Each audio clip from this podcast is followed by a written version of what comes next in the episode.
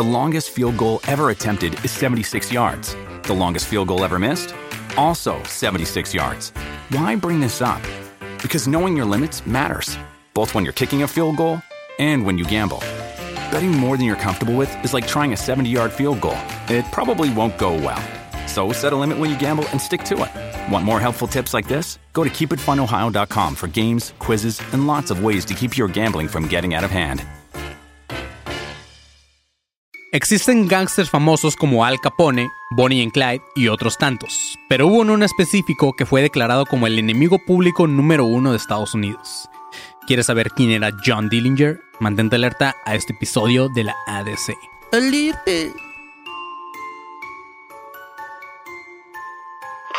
Sonoro presenta. A partir de este momento, eres parte de la Academia de Conspiraciones, que desde tiempo inmemorial combate la sombra de ignorancia que oscurece la luz del conocimiento y la verdad. Bienvenidos a un nuevo episodio de ADC, que significa ¿qué, Panzón? Al Capón de Chicago. Al Capón de Chicago. Al Capón de Chicago. Es decir, ah, disfrutas conejos. Ah, amigos del karma. Con C. ¿De- ¿Tú crees, qué crees que significa Marquillo?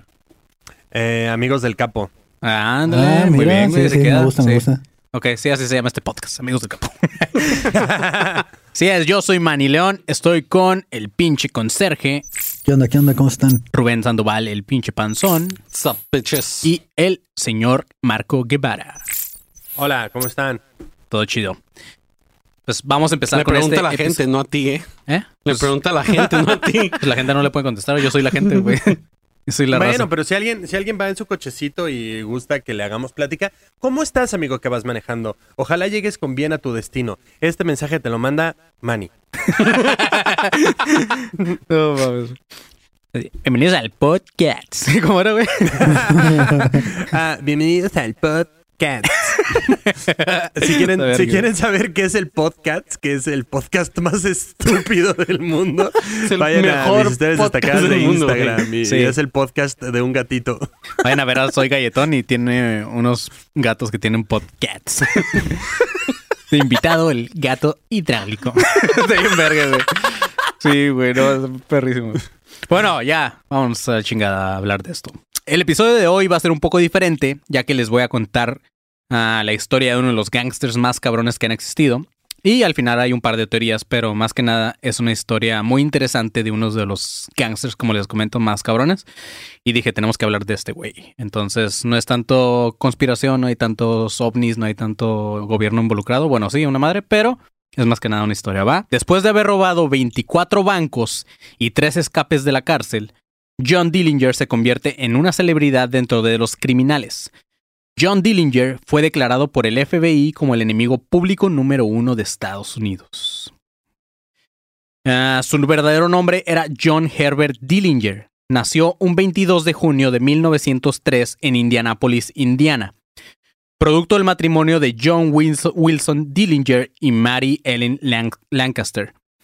Cuando el pequeño John tenía apenas cuatro años, su madre muere, dejándolo a cargo de su padre, eh, John Sr. Ah, su... ¿Qué? John Cena, me John acordé, Cena. perdón, es John Sr. Ah, su papá era dueño de una tienda de abarrotes eh, o algo así, más o menos. Y al no poder encargarse del, del negocio familiar y del pequeño John, le dejó la tarea de hacerse cargo de, de John, ah, de- bueno, del pequeño John, a su hija Audrey, de 18 años. O sea, No, para los que no entendieron ni verga, al final Audrey se terminó siendo la mamá de John. Ajá, así es. Porque John Sr. está muy ocupado luchando. Hubiera estado, hubiera estado muy bien que, que el señor no pudiera con nada. Exacto. Tere, te. Güey, que, que el señor no pudiera con nada y le dejara a John el negocio, güey. Ya, bien mal, güey. a los cuatro años, güey, sí. Ajá. Y John Sr. era Dealmaker, ¿no? El de Peacemaker. Ah, el Dealmaker, güey. Su papá se volvía a casar en 1912 y la nueva madrastra de John no era del todo de su agrado. John Sr. trataba bien culero a John Jr. A veces lo dejaba encerrado en su casa, lo golpeaba, lo mandaba a dormir sin haber comido o tomado agua en todo el día. En una ocasión, John Sr. le dejó eh, su tienda encargada a John Jr. cuando ya era un poco más grande Y cuando regresó, vio que Johnny le estaba regalando un chicle a una morrita. Con ese detalle, su papá se encabronó y le pegó a John con un arma, güey. ¿Qué? Sí, güey. Así como que para. Dude, como que deja. cálmate, es un chicle, güey. Sí, ajá. Pero sí es como que, güey, deja de regalar mi mercancía, puto.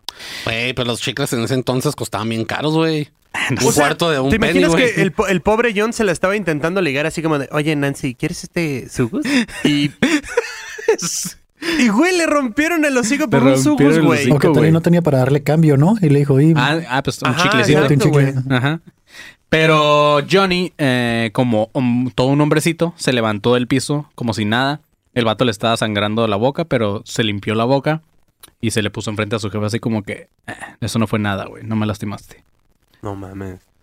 John, Uy, y si hubieras llegado antes estaba dando un pan, güey. O sea, Sí, uy, no sabes lo que hice en la bodega, güey. uy, no, güey. Te vas a ir a la quiebra mañana. John era muy bueno para el béisbol. Incluso hubo visores que consideraban que podría haber sido un jugador profesional. Pero es algo que a él le valía madre. Se la pintaba de las clases, hacía pequeños robos a compañeros de su escuela o en las tiendas robaba producto. Solamente estudió hasta la middle school y decidió que mejor tenía que ponerse a chambear y conseguir dinero para poder independizarse de su jefe, que era un culero. Y ahí es cuando empezó The Dillinger Escape Plan. O nombre de una banda del panzón de... Pero todavía no, güey, todavía no se escapa de ningún lado. Bueno, de las Pues, del del jefe, güey. Simón. El abusivo de su jefe se quería escapar. John era muy bueno para... Ay, no sé, ya lo dije. ¿no? En ese tiempo, Estados Unidos estaba por entrar en la Primera Guerra Mundial, así que era muy fácil conseguir trabajo, ya que todos los que se enlistaban al, al ejército dejaban sus libres, sus puestos libres, güey, o sea, en lo que chambeaban. Johnny consiguió un puesto de tiempo completo como un operador en una machine shop. Sus empleadores lo consideraban alguien muy confiable y muy bueno con las manos. Eso me dio, me dio cura, güey. Como que, ¿por qué te consideran bueno con las manos, güey? En 1920, John Sr. se mudó, bueno, mudó a la familia cerca de la ciudad ya que quería que Johnny regresara a estudiar. Pero el gusto de este, de este señor solamente le duró un semestre, güey, porque Johnny decidió volver a salirse. Durante los próximos dos años, los próximos años empezó a buscar una pareja para poder hacer una vida familiar y se enamoró de la hijastra de su tío. Johnny le propuso matrimonio, pero su tío creía que eran muy jóvenes para casarse. Tenían O sea, más o menos güey, 20 años. O sea, creyó que eran muy jóvenes. Deja tú que sean familia. Sí. Bueno, era hijastra, O güey. sea- así como que todavía. Ajá. Mira, es lo de menos. mira, Mira, o sea, sí se apellidan igual, pero están chavos. El, el incesto es muy prevaleciente en Estados Unidos, güey. Ajá. ¿Por qué? O sea, pues es como que en esos tiempos todavía era Muy común. Muy común. Pero ¿le llamarías incesto a querer casarte con, con la hijastra, que no es tal cual de tu familia directa? O No, sea, o sea, era aunque- su primastra, digamos, algo así. Ajá. Simón. Aunque no sea de relación directa, si pasaron años, crecieron juntos. o Se sea, ven como sí, hermanos. Sí, güey. Sí puede ser incesto, güey. Oye, pero si abres, Claro. si abres Pornhub, todo lo- toda la primera plana dice Sí. fucking stepsister, güey. Es como... Y ajá. Y aquí no siquiera era su stepsister, era su Pero step- una cosa es eso y otra cosa es quererte casar, güey. Bueno, eso sí. Es como los de Monterrey. Nada más se cogen a las primas, no se casan con ellas. No, de hecho se Ajá, casan para mantener el nombre. De hecho, yo creo que es más, es más probable que se, que se casen con ellas a que se las cojan. Imagínate ¿Le estás los, gays a los... todos, Monterrey? los, No, porque lo hacen porque todo queda en familia, pues. O sea. todos los, los bebés de Monterrey con pinches deformidades, güey. ¿No seré de Monterrey yo y por eso no tengo oreja? Por eso el, el gobernador de ahorita, ¿no? De allá. Ay, que renta niños, ¿no? Guau, güey. Sí, güey. Ese güey aplicó la de, ese güey aplicó la de Blockbuster, güey. La de... ese, ese pinche Samuel, güey, así como neta. Y le cobraron O sea, recargos, como- ¿no? Porque se le olvidó regresarlo, güey. Sí, güey, como que No ya no quiere regresarlo en domingo, ¿no? Porque era estreno, güey, de un día para otro. El güey corriendo así, no, oye, hay que dejar este morro ahí en el, en el ¿cómo se llama? En el, en el buzón ese que solo aventabas la película, güey. No lo rebobinó, güey. No, güey, no. Bueno, que ojalá que no haya rebobinado al no, niño, güey. güey. Sí, güey, ya. Un saludo para el gobernador, no sé cómo se llama, Samuel. En 1920, John Sr. Ah, no, ya eso ya también ya lo dije. ¿Qué, qué pedo conmigo, güey? Creo que tú necesitas que te rebobinen, me rebobinen, güey. Pero bueno, a lo que les mencionaba, que eran muy jóvenes, era porque eh, John Dillinger tenía 20 años y la morrilla tenía 17 años. Este. Entonces el tío de Johnny forzó a la hijastra a romper su relación con, con su sobrino. Esto sin duda le rompió el corazón a nuestro protagonista y el vato imputado agarró un arma, robó un carro de nuestro estacionamiento y manejó hasta Indianápolis. Cuando llegó a Indianápolis, lo primero que hizo fue dejar el carro que se había robado. Empezó a caminar varios kilómetros hasta que lo detuvo un policía y lo arrestó después de que no le contestaba las preguntas que le estaba haciendo y aparte le encontró el arma que traía. Johnny era muy hábil y logró escapar de la policía, güey. Así como en las caricaturas, güey, que se queda el policía con la pura chamarra. Literalmente Ajá. pasó eso, güey. O sea, el policía lo traía de la chamarra, entonces Johnny así como que se zafó y se fue corriendo. Y el policía se quedó con la chamarra así como, ¿what? Y esa fue la primera vez que Johnny era un fugitivo de la ley. Tras un par de días de estar de fugitivo, se le ocurrió la idea de que si se unía a la Marina se le iba a perdonar su delito. Entonces en 1923 se enlistó y formaba ya parte de la Marina, pero el vato se aburrió muy rápido porque su única labor era mantener prendidos los hornos de que ayudaban al barco a tener energía. Entonces el güey dijo así como que, "Ah, para eso me metí. güey". Seguido era ca- castigado por sus superiores por no obedecer sus órdenes y lo mandaban a confinamiento. Cada que llegaban a un lugar, John se bajaba directo a los bares y se ponía pedísimo. Un día les dieron 24 horas libres para que hicieran lo que ellos quisieran y ese día John decidió huir y ya no regresar. Y la Marina lo puso en la lista de los desertores. En 1924, el güey regresaba a Indiana ya a su casa y en abril encontraba a la morrita que le iba a arreglar el corazón roto, güey. Literalmente morrita, pues Barry Ethel eh, tenía solamente 16 años. ¿Qué pedo, güey? Sí, güey. Se casaron y una vez más Johnny creyó que así, ya casado, iba a poder arreglar su vida. Pero, oh, Johnny, era muy inocente. ¿Cuántos años tenía este güey? Ah, pues para entonces ya habían pasado dos años, de los 20. 22. Ese güey tenía 22 años. 22 y se casó con alguien de 16. Simón. Ujú, Era muy Wow, normal en ese tiempo allá en Estados Unidos. No lo hace correcto, pero era muy normal. Era, ma- era- sí, era más. Y de hecho, no nada más allá. Creo que ahí también se casaban muy jóvenes. El vato batallaba para conseguir trabajo y se la pasaba jugando béisbol y pisteando con sus compas, güey. Algo que es muy común aquí en Tijuana con los cuarentones que juegan ahí en los campos de la. ¿Cómo se llama? La, La, pues, la unidad de campo de béisbol Ajá. del Parque de la Amistad. de ahí- no, ahí no está ahí, güey. No, ¿cómo se llama? Pero Simón.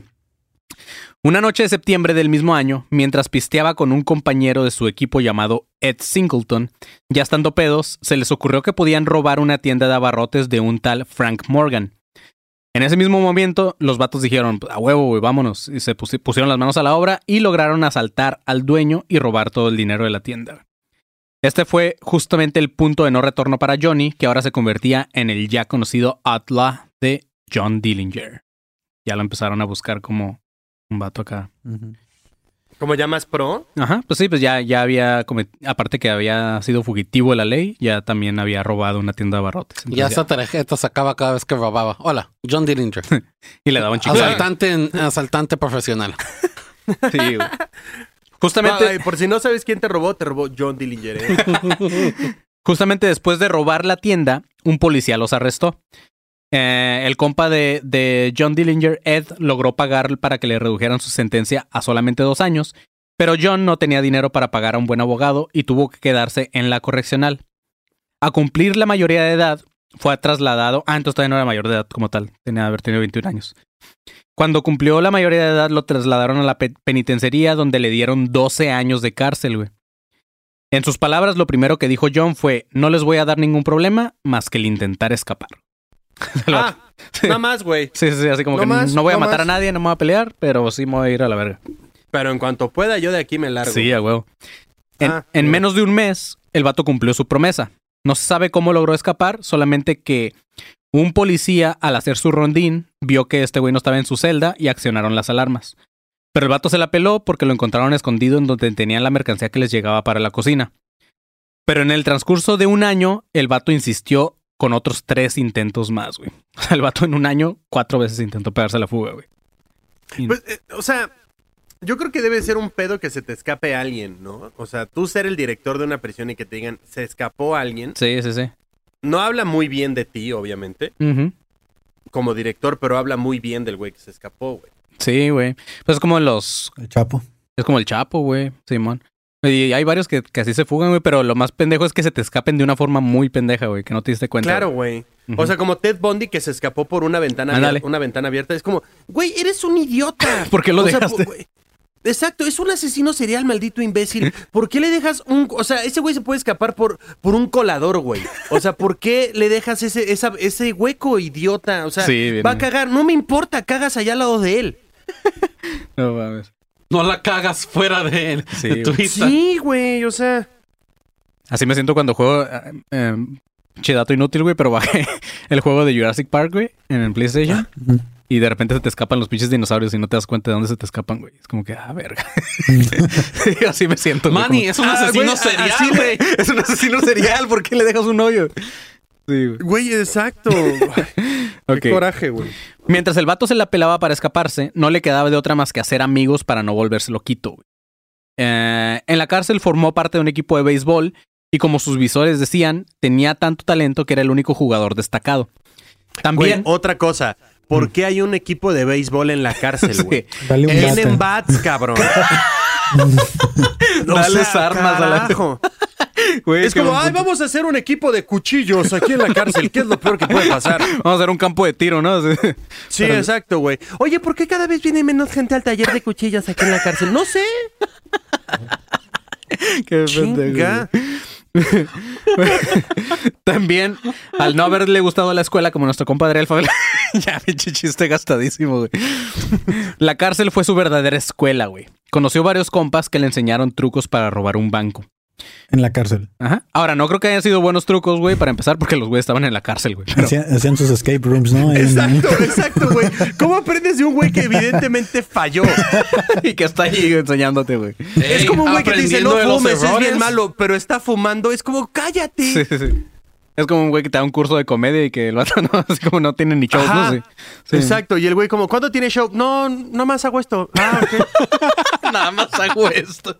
No, pues va a estar padre. Güey, Así es, güey. Entonces formaron un, un equipo de trabajo en el cual se planeaban los asaltos para cuando estuvieran libres, güey. Esto lo hacían mientras, mientras hacían su trabajo forzoso en la lavandería de la prisión en estatal en Indiana. O sea, junto a sus compitas y entre todos decían, cuando nos escapemos, güey, vamos a robar este banco de tal forma y la chingada. Así John formaba su primer banda en donde estaban Harry Pierpoint, uh, Russell Clark, Charles Mackley, Walter Dietrich y John Red Hamilton. Cuando este güey cumplió 26 años, su matrimonio ya valió madre. Duró 5 años nada más. Que son más años de los que varios compas han logrado estar casados, güey. De hecho, güey. Pero Barry Ethel le, lle- le llevó los papeles de divorcio a la cárcel y ahora, eh, pues Barry Ethel ya tenía 21 años, güey. Entonces su, su- fue su movida, así como que ya soy mayor de edad, voy a llevar los papeles de divorcio y ya soy, aparte de que soy mayor de edad, ya soy soltera. Sí, Pues- él, no me, él no me agarró chiquita, me agarró Ajá. pendeja, ¿no? Así es, güey. sí. Ay, güey. Pero si esto fuera poco, por su mal comportamiento, este güey fue enviado a otra cárcel lejos de sus nuevos amigos. Y ahora ya sin amigos y sin esposa, su único escape era, una, era nuevamente el béisbol. En un juego de caridad que organizó la nueva cárcel donde este güey estaba, su equipo ganó por mucho y todo fue gracias a John Dillinger. El gobernador quedó tan impresionado que una vez más dijo, en otras circunstancias, este güey podría haber sido una estrella de las grandes ligas. Entonces el gobernador lo felicitó y, le- y John le pidió un favor. Le dijo que si lo podría regresar a la cárcel en donde estaba con sus compas. Y la razón era porque esos güeyes tenían un mejor equipo de béisbol. Entonces el gobernador, al ser acá como bien fan del béis y la chingada como la mayoría de los gringos, pues le dijo, Simón, yo te hago el paro este, y te transfiero de nuevo a la otra cárcel para que juegues en este equipo de que está más chingón. ¿Cómo, ¿Cómo sería un equipo de béisbol de, de internos, güey? O sea, estaría Todos como más usan el mismo uniforme. Pero naranja, ¿no? O sea... Porque sería más difícil que corrieran porque tendrían como los pies esposados. Ah, oh, güey, estaría bien verga, güey. Sería como el... Brincan como cuando haces el salto, el, eh, cuando traes lo de papas, los cabe- las Ah, carreras las esas carreras. que dicen, Los un saco de papas. Exacto, así van corriendo, güey. O A sea, en a lo lugar de mejor- los Mets... O a lo mejor era como En el, lugar- footbase, ¿no? Capaz que le pegas con los Güey, en, en lugar de los Mets, que sea como, o sea, con la misma tipografía y todo, pero que se llame los Jails. los Chills. Sí, güey. Pero bueno, este güey en 1929 fue los regresado. metidos en la cárcel. Los Mets. los Mets. Los Mets en en pedos, ¿no?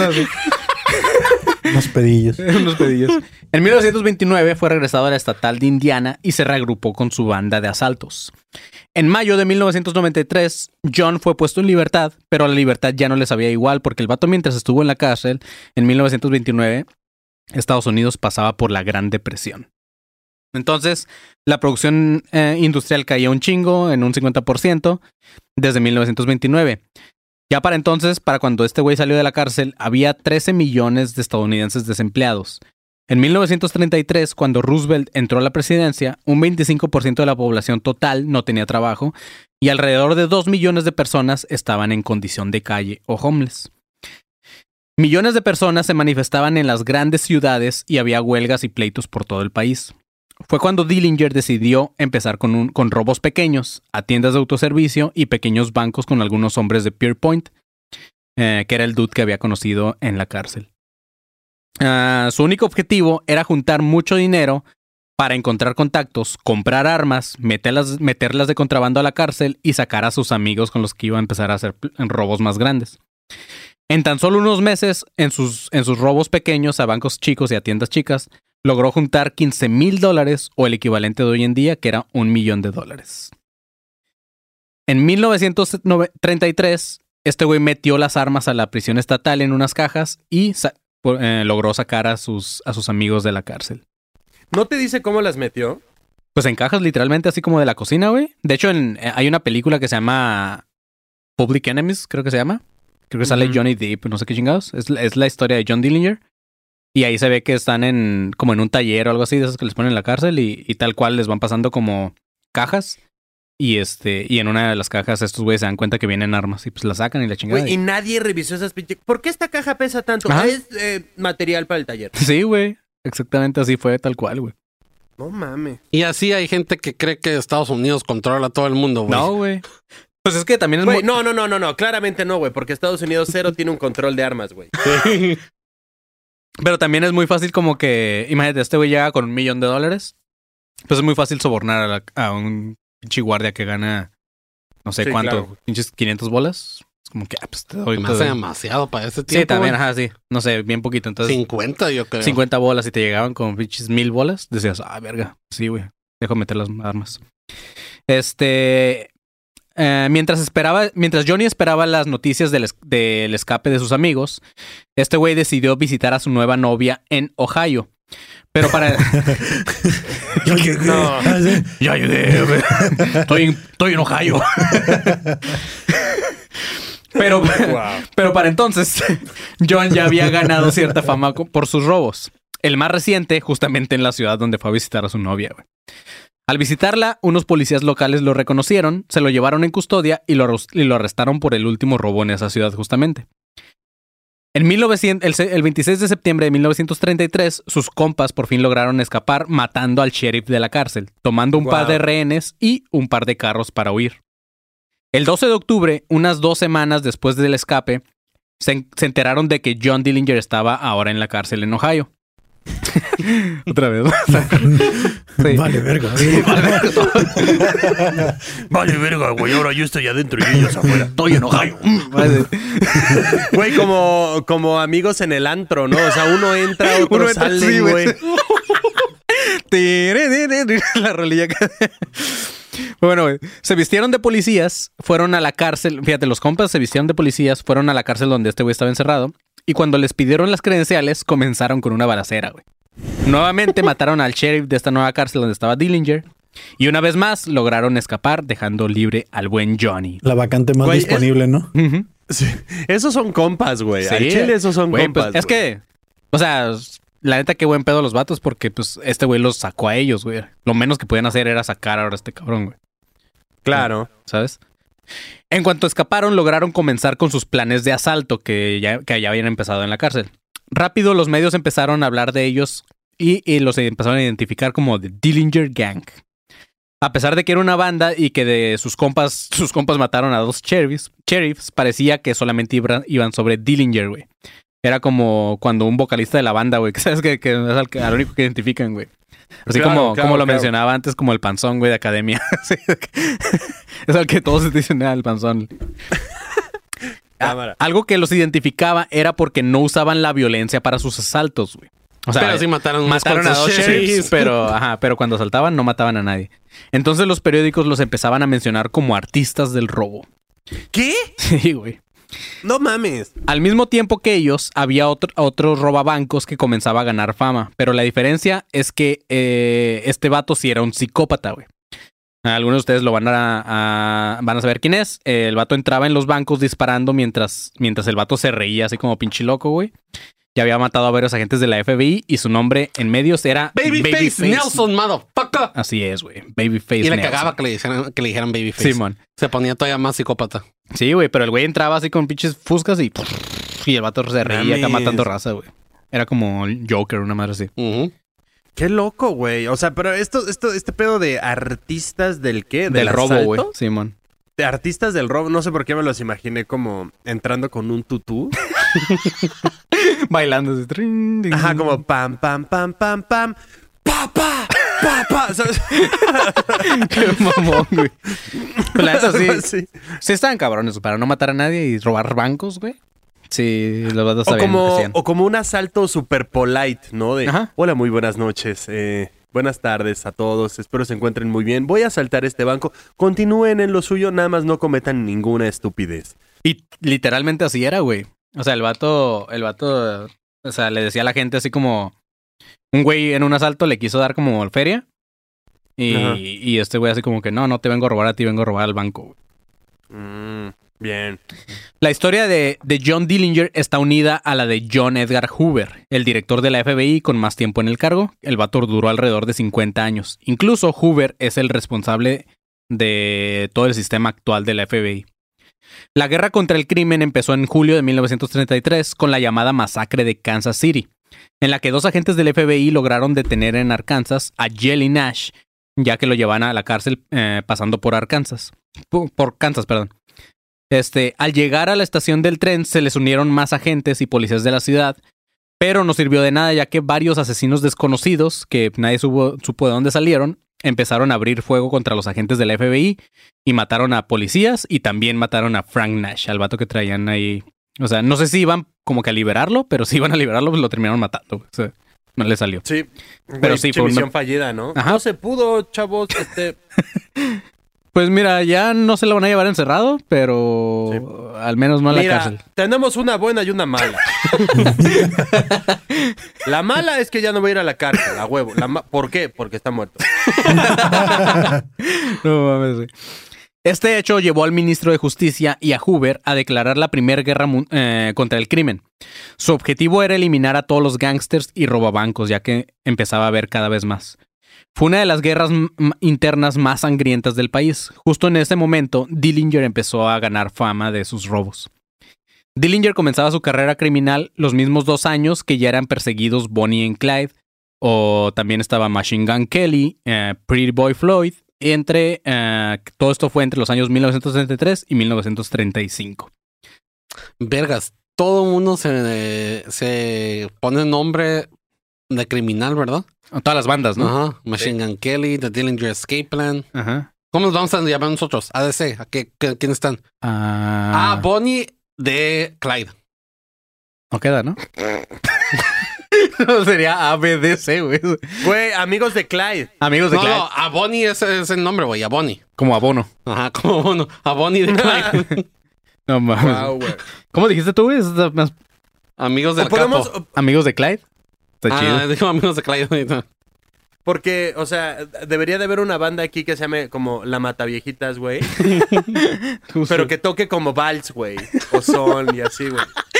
Salsa, güey. Ajá, música para atraer Para- al target. Para viejitos, güey. sí. Ajá, exacto.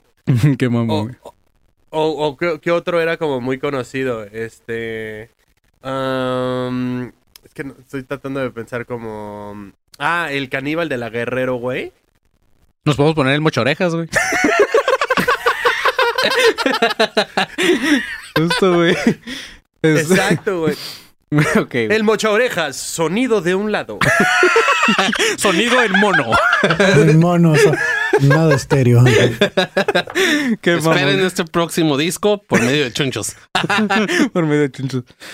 Eh, en ese entonces el FBI no podía hacer ni madres, ni siquiera tenían autoridad para portar armas, güey. Hasta que Hoover puso orden. Antes de él, el FBI no tenía nada de organización, no habían ordenadores, no había un sistema de huellas dactilares, ni siquiera comunicaban la huida de los delincuentes de una ciudad a otra, güey. Para ser agente del FBI antes de John Hoover no hacía falta mucho, güey. Ya que eran muy mal pagados y solamente les pagaban, chécate este pedo, un dólar al año, güey. Ese era ¿Qué? su sueldo, güey. El sueldo de los agentes del FBI antes de John Hoover era un dólar al año. Por eso No había puro mames. pinche vato en el que valía verga ahí. O sea, eras agente, agente del FBI y bombero, güey. Ajá, tenías que agarrar a huevo otra chamba, güey. Era como que la chamba que haces por gusto, güey. Así como nosotros. Ah, el, claro, el güey. O sea, hay podcast. volu- sí, hay voluntarios de la UNICEF que ganan más, güey. O sea, que roban, güey.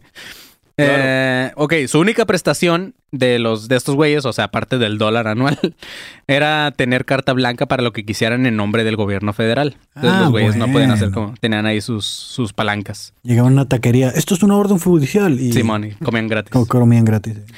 Dame más limones.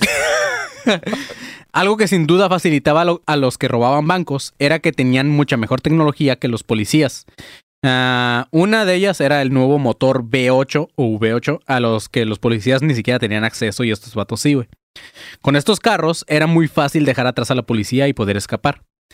Y el segundo avance tec- tecnológico, si así lo quieren ver, que tenían estos güeyes y los policías no, era el subfusil Thompson, que se les permitía disparar, eh, que les permitía disparar a estos güeyes mil balas por minuto. Ah, estas, estas, pistolas, no sé si las topes, güey, pero son las que ponen a todos los gangsters de viejitos, así que, que las agarraban como con dos, con las dos manos y que traían una bolita aquí en medio, güey, como También conocidas como Tommy Guns. En el. PUBG salen. en el PUBG. Ah, creo que sí, Simón. Sí, justamente, güey. Este. Y salen en el nombre de una canción de, de Brand New. También salen en portadas de juegos, güey. No me acuerdo en cuál, pero sí. Esta, e- era- esta era un arma imposible de conseguir por un sheriff, güey. Que apenas si tenía lo más básico, como una escopeta de casa, güey. O sea, mientras estos güeyes tenían una pinche pistola bien verguísima, los pinches sheriffs con una escopeta ahí toda culera. En el FBI, Hoover tomaba medidas introduciendo nuevas armas y entrenando a todos los agentes para luchar contra los gangsters. Algo que también facilitaba el escape de los ladrones era la fragmentación de los cuerpos policíacos. Eh, era tan pelada como robar un banco en el condado A, pero si lograbas cruzar las fronteras al condado B, o peor aún, si lograbas llegar hasta el siguiente estado, la policía ya no tenía jurisdicción para perseguirte, güey. Guau, güey, eso está poca madre. Sí, entonces, pues, ah, pues tú robabas acá, güey, pues como te das un carro bien pinche rápido, pues ya cruzabas una frontera y decías, aquí no soy un criminal. Güey, pero ya te podías parar en el límite y decir como... Na, na, na, na, na, na. Brincabas de un lado a otro. Creo que eso pasa en los Simpsons, ¿no? En una Sí. parte que- y luego le pegan un afuera. putazo. ¡paz! Adentro, afuera. Sí. Claro, güey, o sea, perfectamente puedes hacer esto como... Ya no me puedes hacer nada. Y cu- cuando el policía corría, tú. Rapidísimo, güey. Con el nuevo que te sistema. digan, que te digan, ven para acá. No. y le sacas la lengüilla. Con el nuevo sistema de Hoover, del güey que entró al FBI, el FBI llegó a juntar información de más de 50 millones de estadounidenses. Ahora ya tenían todos los expedientes, expedientes de los delincuentes y fugitivos del país. Dillinger y su banda no sabían y no se habían dado cuenta de todo esto y ya eran parte del- de los que estaban perseguidos por el FBI. En enero 15 de 1934, Dillinger robaba un banco en East Chicago, uno de los robos más grandes a la fecha. Los testigos dicen que Dillinger agarró a un policía negro y se lo llevó al centro del lobby y dijo su famosa frase que, o su frase célebre que usaba cuando, cuando robaba bancos, decía, This is a stick up. Uh, up your hands, everybody. Era una frase que, ajá, como les mencionó, siempre la decía. Robaron el banco. Pero el negro empezó a rapear, ¿no? So, this is the, ¿qué? This is a stick up. No sé, eres bueno para rapear. This is a stick up. Up your hands, everybody. We're gonna fuck it up because we all very naughty. What the fuck you think that I'm doing here? I'm robbing a bank. What the fuck, queer? No mames, güey.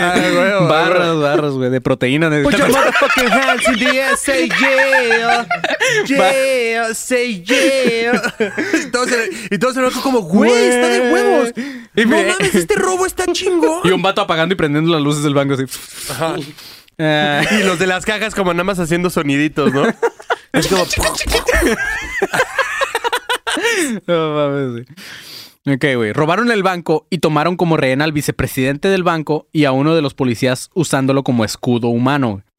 Uno de los policías que llegaron al lugar llamado William Patrick O'Malley les disparó y cuando Dillinger disparó de regreso le dio a William y lo mató. Esta fue la primera vez eh, que quedó documentada en que Dillinger se ensuciaba las manos con sangre de alguien. Hasta ese entonces no había matado a nadie Dillinger. Es como si Batman ya le hubiera disparado a alguien, Ajá, ¿no? Suena sí, feo, güey. No sé por qué me sentí mal. Sí, güey, como que dices, ah, era un héroe, ya no. Pero aquí es donde viene una mini teoría. Ya ¿Ves que. Zack Snyder? A nadie le gusta que Batman mate a la gente. Sí. No, De hecho, no, en las películas ha matado o no. En la, de última, Batman vs. Superman, cuando fue a salvar a Martha Kent, ¿Mató a quién? a todos los villanos. ¿Neta? Sí. Verga, me perdí esa parte, me dormí, yo creo. Pues que está bien aburrida Sí, lo vi güey. culera, güey. Pero bueno, aquí viene una mini teoría, güey, ya que investigadores expertos en el tema juran que ese asalto no fue parte de la, de, la banda de John Dillinger. A pesar de que los testigos dijeron que escucharon la, la famosa frase de este güey al momento de asaltar, todo lo demás no cuadraba con el modus operandi de la banda de, de Dillinger. Aparte, se supone que mientras ese asalto ocurría, John estaba de visita en Florida con su novia, que era Billy Frechette. Entonces, este, pues no. Si esto fue verdad, no era la banda de John Dillinger la que mató a Ah, este güey. entonces puede que esté limpio todavía. Puede que este güey no haya matado, siento- ajá. Me siento bien otra vez. Sí. Billy Frechette eh, era el gran amor de Dillinger. Ambos eran refugiados de la Gran Depresión, que no tenían nada que hacer más que cuidarse uno del otro. Los archivos del FBI muestran justamente el gran papel que jugaban las mujeres de los gangsters, güey. Recordemos que en ese entonces, como les mencionaba, había un 25% de los estadounidenses que no tenían trabajo y era muy difícil conseguir dinero. Pero todavía más difícil era para las mujeres, porque pues en esos tiempos era todavía más cabrón que las mujeres consiguieran chamba. Por eso, eh, las mujeres estaban dispuestas a estar con un gángster si éstas las mantenían. Güey, ¿te imaginas un programa de Desperate eh, Gangsters Wife? Después Gangster's Wife. No. Real Housewives of the Gangsters of Estados Unidos. Estaría bien, Ajá, verga, ¿Qué güey. dije lo último en español, güey? Sí, güey. Se, se te cruzaron los cables. necesitamos ese programa que aparezca como Al Capona o algo Al así. ¿no? Capona, güey. Güey, Y sale la morra del Chapo también que la Mi gana. esposo se murió de gonorrea. ¿O de qué se murió Al Capón? Al no sé, güey. Se murió de algo, de, ¿De una algo así? ¿De una enfermedad, enfermedad venérea, venérea? ¿Neta? ¿no? Creo que sí, no me acuerdo. O, o de cirrosis. Mm. Puede ser más de, le ¿Quién voy a más a de cirrosis, güey. Pistea un verguero, güey. No me acuerdo cuál Güey, voy, a, pero- voy a hacer el pitch para que hagan ese programa, güey. Sí. Llévalo a Shark Tank. Güey, Se lo voy a proponer a Discovery o algo así. Aunque había el caso de otras mujeres como Bonnie Parker, la novia de Clyde, que, este, por ejemplo, esta morra sí tenía trabajo, era niñera, era camarera, pero se aburrió de esa vida y ella quería algo más emocionante, por eso ella se hizo también robabancos. Y se dice incluso que ella controlaba a Clyde y que era más peligrosa que este vato mismo, güey. De hecho, las Ah, películas lo demuestran también. Pero para finales de enero, John y su banda fueron capturados en Florida justamente, güey. John fue enviado a Indiana, donde se le culpaba por el asesinato del policía O'Malley. Ah, Oh, oh, oh. Auto Dead parts. Cops. este es un comercial Sorry, de acá, cura, local. Es un acá. comercial de San Comercial. Diego. Dillinger fue encerrado en la cárcel de Crown Point, famosa por ser una de las prisiones con más seguridad, donde esta vez John no iba a poder escapar. Pero no, no contaban con la astucia de este vato, güey. Dillinger pasó su corta, sí, güey. No, eh, Dillinger pasó su corta estadía en esta prisión tallando madera, güey, para hacer una pistola, güey. La cual, la cual luego la pintó con pintura de zapatos, güey. Y le ha de haber quedado bien vergas, güey, porque el vato hizo creer a los guardias que la pistola era real, güey. Él, junto a otro vato, encerraron en una celda a 12 policías y se llevaron a un diputado que estaba en la prisión como rehén, güey. o sea, con una pistola de madera, güey. Güey, era buen vendedor, güey. Sí, Al güey, chile no sí. mames, güey. Al chile sí. Su papá diría que no por andar regalando chicles. Por andar regalando chicles. Pero su papá no veía lo que estaba tallando mientras estás, güey. Una vez fuera de la prisión, robaron uno de los carros más rápidos que encontraron en el estacionamiento. Cuando iban en camino, tiraron al rehén con el carro en movimiento. Ah, este güey se estaba burlando bien cabrón de las autoridades y del FBI. Eso hizo encabronar a Hoover y, para el verano de 1964, John Edgar Hoover identificaba a John Dillinger ya como el enemigo público número uno de Estados Unidos. Para la mayoría de los habitantes en Estados Unidos, John Dillinger era una especie de Robin Hood, que aunque no les daba el dinero al pueblo, este, el vato estaba robándole a los banqueros más grandes, los cuales justamente estaban afectando la economía de estos güeyes. O sea, todos estaban sin feria, todos estaban en la Gran Depresión y pues John Dillinger le estaba robando a los que les querían quitar el dinero a estos güeyes. Cool. Robar Qué un cool. banco en ese punto no era un delito federal, pero sí lo era escapar de la prisión federal y robar un banco para escapar, güey. Eso sí era un delito federal, entonces ahora este güey era ajá, un delincuente federal. Hoover ponía en manos de su mejor agente a un dude de 29 años llamado Melvin Purvis, el único Wow. objetivo de detener a John Herbert Dillinger. Ah, fue en ese entonces que a muchos jóvenes que aspiraban a ser agentes del FBI, al contrario de antes, ahora eran puros güeyes bien entrenados en las armas, se volvieron poco a poco más peligrosos que los mismos gangsters. Y literalmente eran puros jóvenes y todos eran blancos, güey. Había muy pocos judíos, pero no había ningún negro en los agentes del FBI. A estos vatos se les llamaba los G-Men o los hombres G, como la banda, güey. Entonces yo creo que de ahí salió el nombre de la banda, güey. Los hombres G. Guau, güey. Porque sí eran muy famosos, güey. O sea, sí eran unos güeyes que se volvieron muy, muy cabrones. Güey, Dillinger tiene un marcado. no mames. Qué Este, maravilla, güey. Fue en ese entonces. ah, ah, no, es cierto, otra vez, güey, valiendo verga. Ya Es- robó un banco, ya robó un banco. ¿Cuál, cuál es esa, güey? Esa no lo ubico. la de Marta tiene un marcapasos, güey. Marta tiene Pero ¿qué parte es lo de- Creo que no sabes mar- cantar, Marquillo. Lo que va después de eso, güey. Ay, perdón, no soy la más de todo. Sufre, mamón. no, esa es otra, güey. No robes mi banco. Ok. Esta vez eh, Hoover estaba por fin contento porque sus hombres, los hombres G, se convertían en héroes y empezaban a ganar más fama que los mismos gangsters. Incluso en ese tiempo los hombres G y Purvis lograban matar a Pretty Boy Floyd, que era uno de los gangsters más famosos de, de Estados Unidos. Pretty Boy Floyd, Ajá. así se llamaba. Así se llamaba, está bien verga el nombre, güey. Y, justa- güey. y justamente le pusieron así, güey, porque el vato sí era un vato bien carilla, güey. El vato no me, ¿Neta? acuerdo, no me acuerdo el nombre verdadero, su apellido era Floyd, pero lo llamaban Pretty Boy Floyd, porque era un vato acá guapo. Aunque Dillinger estaba libre, la mayoría de los miembros de su banda estaban tras las rejas otra vez, así que tenían que volver a reclutar. Uno de los nuevos miembros de la banda, aunque John Dillinger no quería que este güey fuera miembro de la banda, terminó siéndolo, que era justamente Babyface Nelson, el psicópata que les contaba antes. John Dillinger y Frechette al- alquilaron una habitación con los hombres, eh, con nombres falsos en St. Paul. La casera empezó a sospechar porque estos güeyes entraban y salían con equipajes en formas muy extrañas. La doña fue a las agencias del FBI en el, eh, en el estado a contarles lo que creía. Pero los policías le dijeron, ah, esta pinche señora está loca, güey. Este, no le hicieron caso.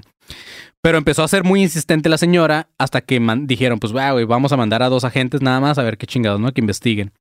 Entonces los güeyes al tocar la puerta, Frechette les abre, la morra de John Dillinger, y les dice, ah, ahorita les abro, mi esposo no se siente muy bien. Le cerró la puerta. Este, y cuando por fin abren la puerta, güey, los agentes lo único que vieron fue la pistola de John Dillinger, güey, disparándoles a la verga. Pero los agentes lograron escapar, güey, no los, no los pudo matar este güey. Al salir del edificio se encontraron con miembros de la banda de Dillinger y ahí se armó un tiroteo, güey. Gracias a eso, Billy y John Dillinger lograron escapar. Pero mientras huían, John se dio cuenta que le habían disparado en la pierna. Por este hecho, la raza empezó a poner atención a Purvis porque creían que él había logrado encontrar a, a Dillinger. Este güey, Melvin Purvis, era un vato muy vanidoso, güey. Le mamaba dar entrevistas y ser fantoche acá. Eso hizo encabronar a Hoover, güey, porque Hoover eh, quería, este, pues siempre quería ser más famoso, ¿no? O sea, quería ser como el cabrón de Estados Unidos. Y ahora se lo estaba ganando su propio agente, güey. Este, entonces Hoover empezó como a estar celoso de este güey. Después de un robo donde Dillinger le disparaban en el hombro, John Babyface Nelson y otros miembros de la banda decidieron descansar un fin de semana para planear lo que seguía y se hospedaron en un hotel llamado Little Bohemia. Ah, el pedo es que ya eran tan famosos que sus caras estaban en todas las portadas. El dueño del hotel llamó a Dillinger a su despacho y le dijo que sabía quién era, güey. Dillinger le dijo que no se preocupara, que no iban a hacer nada, solamente querían descansar. Así como que no vamos a robar, güey, no venimos a matar a nadie, nada más venimos a descansar. No hablen. Pero ¿cómo fue esa llamada de eh, del gerente a, a ese güey? Es como, eh, bu- buenas noches. Ah, Hablo de recepción. creo que... Una, una pregunta. Em, creo que ya sé quién es usted. Pero, que- de puta casualidad, ¿usted planea hacer algo deli- delictuoso? Delicto. O sea, ¿cómo le llamas, güey? no ¿Cómo te le llamas para decirle, güey, no ya sé quién eres? nada. Ni modo que te pongas pendejo. Así, güey, ya sé quién eres y estás en mi hotel. Sí, pues no, no mames, güey, sí. me mama, güey, porque todas las voces del Marquitos me suenan al, al podcast. No mames. Así como, eh, ¿están bien? ¿Quieren cenar algo? ¿Sabes? Pues, güey, obviamente los tratas bien, güey. no Pues mames. claro, güey, sí, no mames. Ah, pero alguien de la familia del dueño del habló al FBI directamente, güey. O sea, este güey se brincó a estos güeyes y habló al FBI, güey.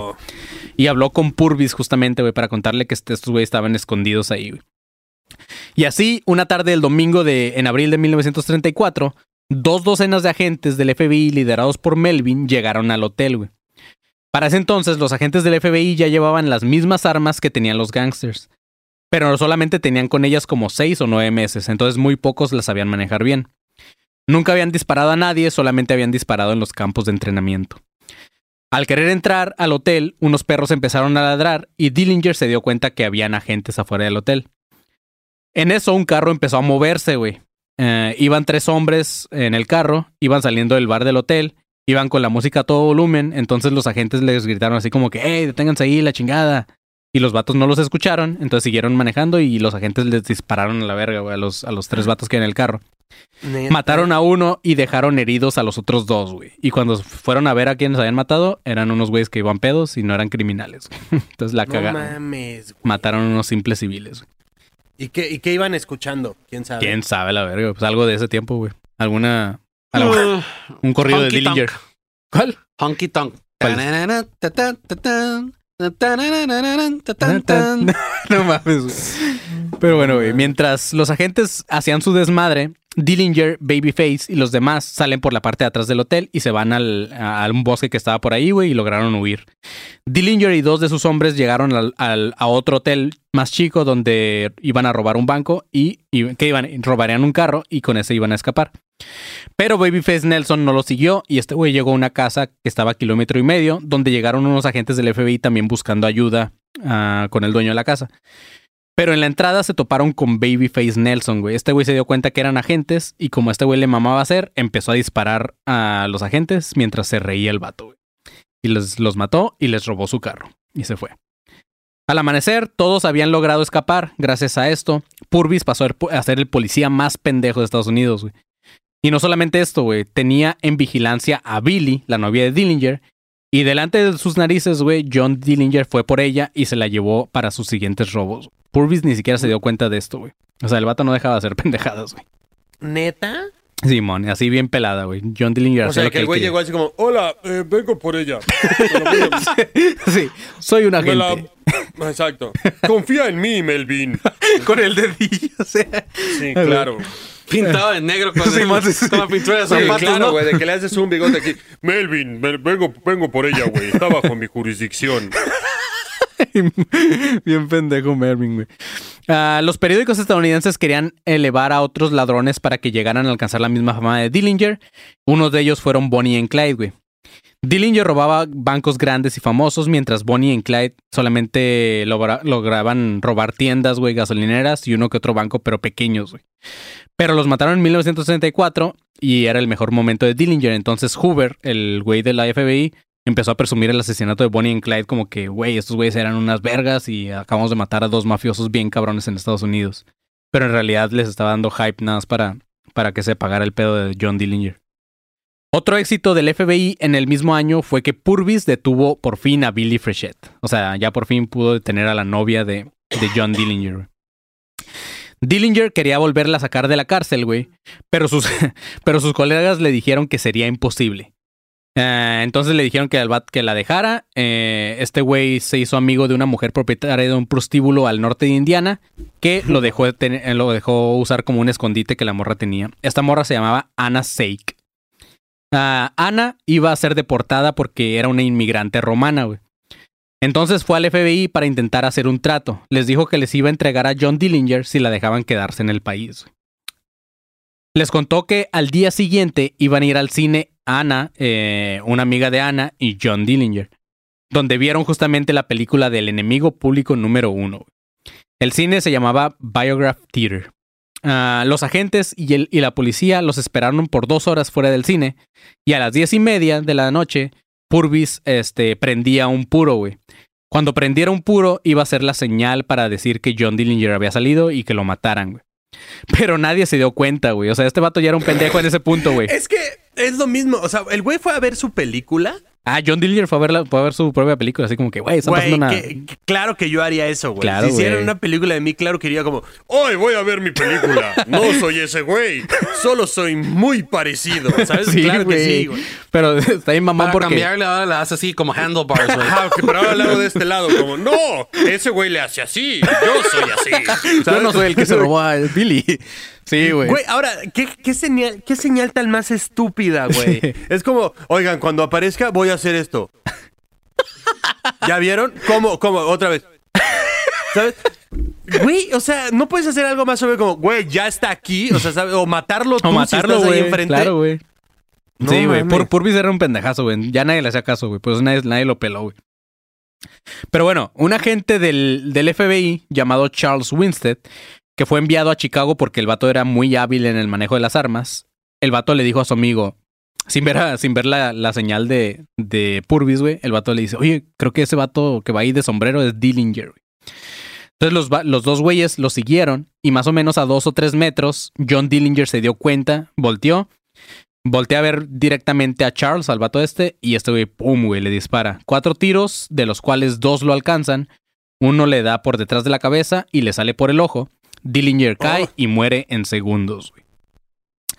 Al saquear el lugar donde se escondía Dillinger, supuestamente, se llevaron todas las armas que tenía, revisaron todas las huellas dactilares y varios puntos coincidían con que era John Dillinger. Su cara quedó desfigurada, pero los hombres G lo reconocían por el tipo de ojos y la forma de la cabeza, güey. Aseguraban que era Dillinger, y aquí es donde empiezan las teorías sobre su Sí, muerte, güey. claro. Claro, güey, es ese güey, tiene dos ojos. Simón. A huevo. Sí. A huevo es ese güey, velo. Es, es humano, ¿no? Está allá. Sí. Oh, no, mira, trae un bigote. La muerte de Dillinger marca el final del reinado de los gangsters y el nacimiento del moderno FBI, dirigido, dirigido por el poderoso John Edgar Hoover. Y ahora aquí van las teorías, güey. La primera teoría es que eh, acerca del último escape, güey. Nadie cree la historia de que el vato logró tallar un arma de madera, güey, y dejarla tan real como para asaltar y de encerrar a pinches 12 guardias y agarrar un rehén, güey. Este, se cree que más de uno estuvo involucrado, desde su abogado que se llamaba Louis Piquet, un oficial llamado Ernst Blanc y hasta el mecánico que ya los esperaba afuera con un carro, güey.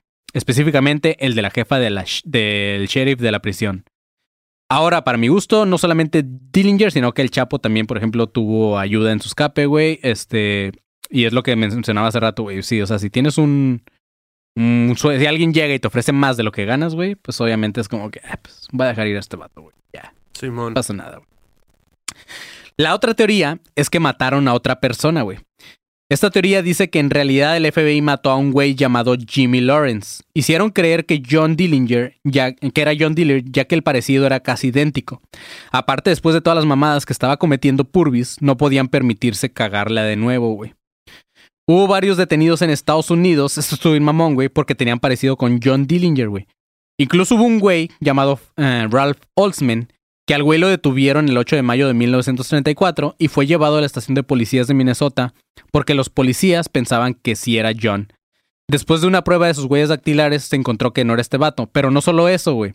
Sino que este mismo pobre diablo, güey, este güey, el Ralph Oldsman, dice que ya había sido detenido en 20 ocasiones por la misma razón, güey.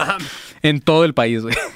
Güey, qué miedo, qué miedo, güey, parecerte a, a un gángster, güey. Sí, güey. A un asesino serial. Qué miedo parecer, o sea, qué miedo parecerte a alguien que esté en la lista de los más buscados del FBI, güey. No, y deja tú de eso, güey. O sea, aquí en Tijuana, ¿cuántas veces no ha pasado que matan a alguien, güey? Y, y, o sea, los, güey, los mismos güeyes del narco, lo que sea. Y al final, pues se equivocan, güey. Simplemente era un güey que se parecía mucho al que iban a O ir sea, a matar. a este brother que lo pararon 20 veces ya le deberían de haber hecho una carta de no, no soy, güey. Sí, ya, güey, ya te, ya no es este Ah, vato. en serio no No, soy. no, güey. oficial, aquí está mi certificado de que no soy John De que Dillinger. no soy Ajá, en serio, 20 policías en diferentes estados lo corroboran, güey, te lo juro. Es más, ya, ya las va coleccionando como panini. El estado de California dice que este hombre no es John Dillinger. Es como las placas de, de. Anapromex de aquí, ¿no, güey? Ya con eso no te detienen, güey. Güey. Así es, güey. En abril eh, de mil- el 9 de abril de 1934, alrededor de un mes después del escape, John y su novia fueron a un bar. Esta morra se bajó del carro y entró sola al bar. Se suponía aquí que se iba a ver con alguien. Según testimonios, dicen que la cita fue pactada por el abogado de John, el que les mencionaba que se llamaba Luis Piquet. Pues según él, él era hermano del bartender y les iba a conseguir un lugar donde se podían esconder a un costo muy económico. De pura suerte, habían unos güeyes del FBI que reconocieron a Billy y la arrestaron. Fue cuando Purvis dijo, ah, sí, ya arrestamos a, a Billy. Lo que no se dieron cuenta es que a la vuelta de la cuadra estaba estacionado John, güey. O sea, detuvieron a Billy, pero no, no detuvieron a John que estaba allá afuera, güey. Cuando le quitaron sus pertenencias, se dieron cuenta que en su cartera traía una foto de ella mucho más joven abrazando a un güey. Pero no era justamente John Dillinger. En realidad era su exnovio Jimmy Lawrence, el cual tenía un parecido muy cabrón a Dillinger, excepto que los ojos los tenía café y no azules como John. De hecho, decían que John tenía los ojos muy azules. Se cree que el mismo Dillinger puso esta foto adrede para aprovechar su parecido y si lo detenían, que buscaran a Lawrence en lugar de a él. Se sabe que John se hizo una cirugía plástica la cual no fue muy exitosa, muy exitosa, pues los cambios fueron mínimos, güey. No contento con esto, John se fue a Chicago a hacerse una segunda operación, dando como referencia el retrato del mismísimo Jimmy Lawrence. Así como que les dijo, quiero parecerme a este cabrón. Claro, Déjenme o sea, igual que sea. mejor hubiera comido camarones, ¿no? Tal vez le hubiera salido más fácil, Todo rojo. Ajá. Se cree que en realidad la persona que fue al cine, eh, el güey que empezó a salir con la nueva, con la amiga de Anne, la que les ofreció según escondite, era en realidad Jimmy Lawrence, el, ver- eh, el verdadero. Por esta razón, la que se creía que era amiga de John Dillinger en realidad no delató a Dillinger, sino que delató a, su a este güey, a Jimmy Lawrence. Este, según testigos del momento en que mataron a Dillinger, alguien que estaba ahí escuchó que al momento de que Purvis volteó al cadáver de Dillinger, supuestamente, dijo, puta madre, güey, va a necesitar una cirugía plástica. Como diciendo, no es este güey. No mames. Simón. Puta, Eh, güey. entonces, se sup- ¿Te, imagina- ¿Te imaginas eso? O sea, imagínate estar buscando a un güey mucho tiempo que lo voltees y diga, puta, sí, güey, no mames, güey. me van a despedir. No mames. Y mi hija acaba de entrar a la universidad. Puta madre, güey. Sí, güey. No mames. Me acabo de güey, comprar el horrible. pinche carro V8, güey, sí. Sí, no mames. Sí, después de haber sido, ah, bueno, aquí va otra teoría, güey. Después de haber sido en realidad Jimmy Lawrence y no Dillinger, la autopsia lo podría haber corroborado. Pues como en varios casos sospechosos sucede y que varios casos que justamente ya lo hemos hablado aquí en el podcast, güey. La, autops- la autopsia original desapareció misteriosamente de los archivos del FBI y de la morgue. Y no apareció sino hasta los años 80, güey. En la oficina de un médico en una bolsa de plástico. En esta autopsia decía que el hombre muerto tenía 32 años y John Dillinger al momento de que murió apenas debería de haber cumplido 30 años. O sea, un rango de dos años de diferencia que pues igual se pueden equivocar, pero digo, al ser un güey tan cabrón, este, pues ajá, no, no deberían, deberían Sí, ser te más exactos. cercioras de esos Ajá. datos, güey. Además, el peso y la altura tampoco cuadraban, güey. Y está bien, se podría haber tratado un error humano, pero lo que les menciono, al tratarse el enemigo público número uno de Estados Unidos, no debería haber tantos errores, güey. Y menos uno tan, uno, uno tan notorio como el color de los ojos, güey. Sin embargo, lo que sí cuadraba eran sus huellas digitales, las cuales fueron Sí, de corroboradas. repente, de repente salen y... ¡Claro! John era finlandés. ¿No sabían eso? Eh, se los habíamos escondido. De ahí su apellido, güey. Sí. Claro que es finlandés y chiquito. Tiene descendencia filipina también.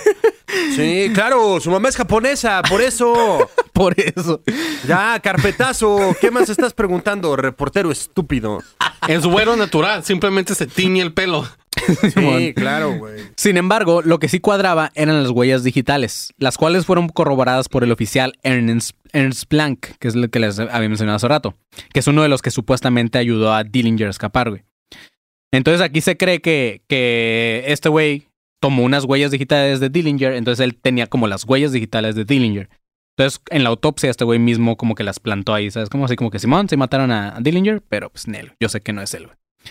Este, otra discrepancia era que la autopsia decía que el cuerpo tenía una condición cardíaca y aterosclerosis. Si Dillinger hubiera tenido estas condiciones, no podría haberse unido a la Marina ni podría haber jugado béisbol, güey, así de pelada. La posibilidad de que haya desarrollado estas condiciones después de ado- adolescencia, eh, médicamente es casi imposible, güey. Entonces, este, pues ajá, era un güey que lo tenía. Al momento de su muerte. ¡Claro! ¡Era enano! Era enano, por eso se escapó tres veces. Por eso se escapó. Claro, por eso se escapaba. Era enano. Ya yéndose a la verga. Era un enano filipino. Déjame en paz, güey. Qué mamón, güey. Al momento de su muerte, güey, John Dillinger, este, eh, entre sus robos había juntado alrededor de 10 millones de dólares actuales, mientras que el FBI ya había gastado 39 millones en su captura, güey. Entonces, entonces hubiera sido un gran fracaso que una vez más la hubieran cagado, güey. Los que creen esta teoría es que dicen que esa fue la razón principal para la que hayan dicho, Simón, John Dillinger está muerto, güey. Ya no puedo cagarlo una vez más. He gastado un putero de lana, güey. Ya, ahora sí, ya. Ya nadie creería en Estados Unidos.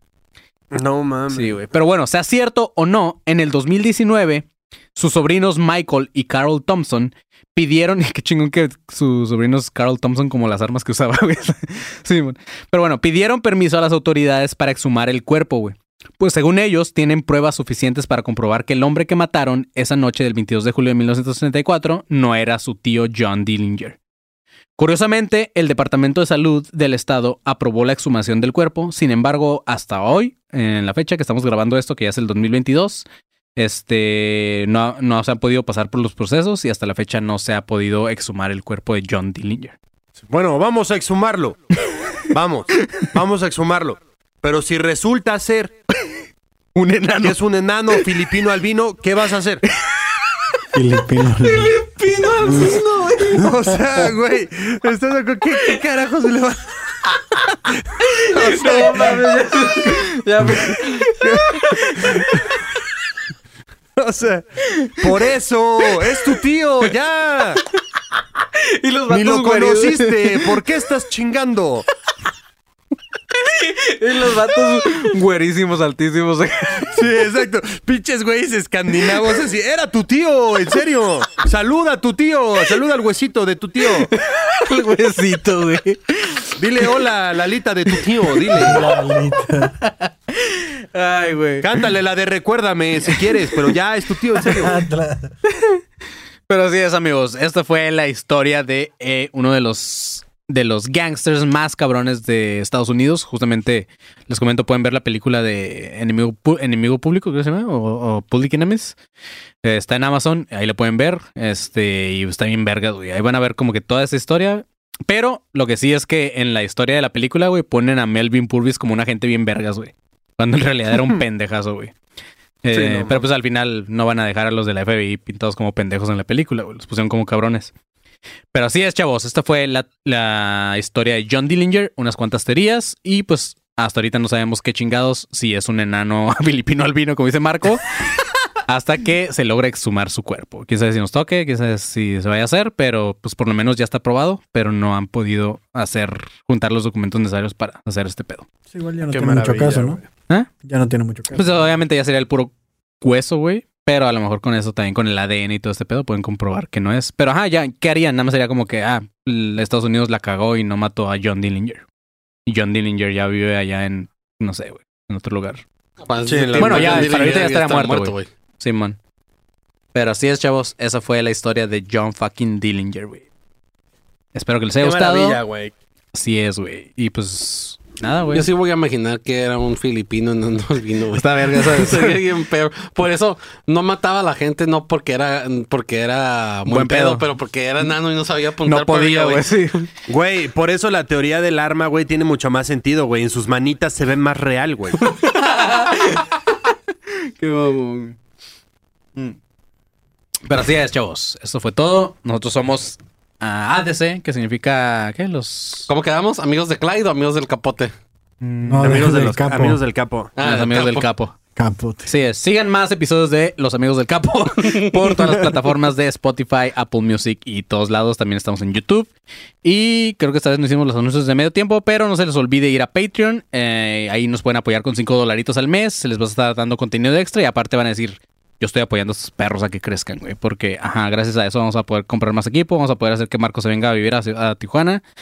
Exacto. Y vamos a poder hacer como más cosas que ahorita no hemos podido hacer porque, pues, como saben, esta madre no genera nada. Y este, pues nada, pronto viene más merch y vayan al grupo de los conspiranoicos donde pueden dejar sus memes de la semana y los publicamos cada miércoles. Y sus teorías y conspiraciones de este episodio para que sean revisadas en Teorías del Caño. En teorías del callo del con- del callo. Del Del, caño del conserje. del callo del conserje. Este, pues ajá, nosotros fuimos a DC. Yo soy Manny León. Ah, me pueden encontrar en todas las redes como arroba soy como león. A Marco Guevara, ¿cómo te vamos a encontrar, carnal? Eh, hola, sí, otra vez. A mí me encuentran como arroba soy galletón en todos lados. Y este, nada, muchísimas gracias. Al huevo, perro. Y al pinche conserje, ¿cómo te encontramos? Me pueden encontrar como arroz del conserje solo en Instagram y en Twitter como Kevin Cartón. Ok. Y al pinche pasón, ¿cómo te encontramos? Estuve pensando en un nuevo nombre toda esta teoría porque me gustan un chingo los nombres de los de los gangsters de ese entonces, Babyface Nelson, John Dillinger, Bonnie Clyde. A mí me van a poder encontrar como arroba Pork Belly Sandoval. Ay, güey. Está muy bonito, güey. Está muy bonito, güey. Que la- Güey, si, si ese no es tu nombre artístico el día que saques un disco, güey, no quiero nada. Pork Belly Sandoval, güey. Está verguísimo. Pork Belly Sandoval, güey. No muy mames. cabrón. Hasta, se, hasta se antoja, güey. Así como que si lo ven en un menú, sí se me antoja, güey.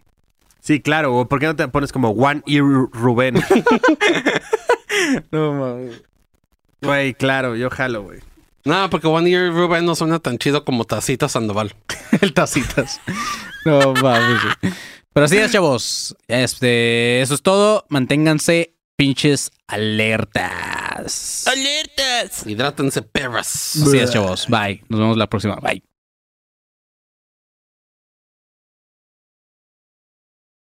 Step into the world of power, loyalty, and luck. I'm gonna make him an offer he can't refuse. With family, cannolis, and spins mean everything. Now, you wanna get mixed up in the family business. Introducing The Godfather at ChumbaCasino.com. Test your luck in the shadowy world of The Godfather slot. Someday, I will call upon you to do a service for me. Play The Godfather now at ChumbaCasino.com. Welcome to the family. No purchase necessary. VGW Group. Void where prohibited by law. 18 plus. Terms and conditions apply.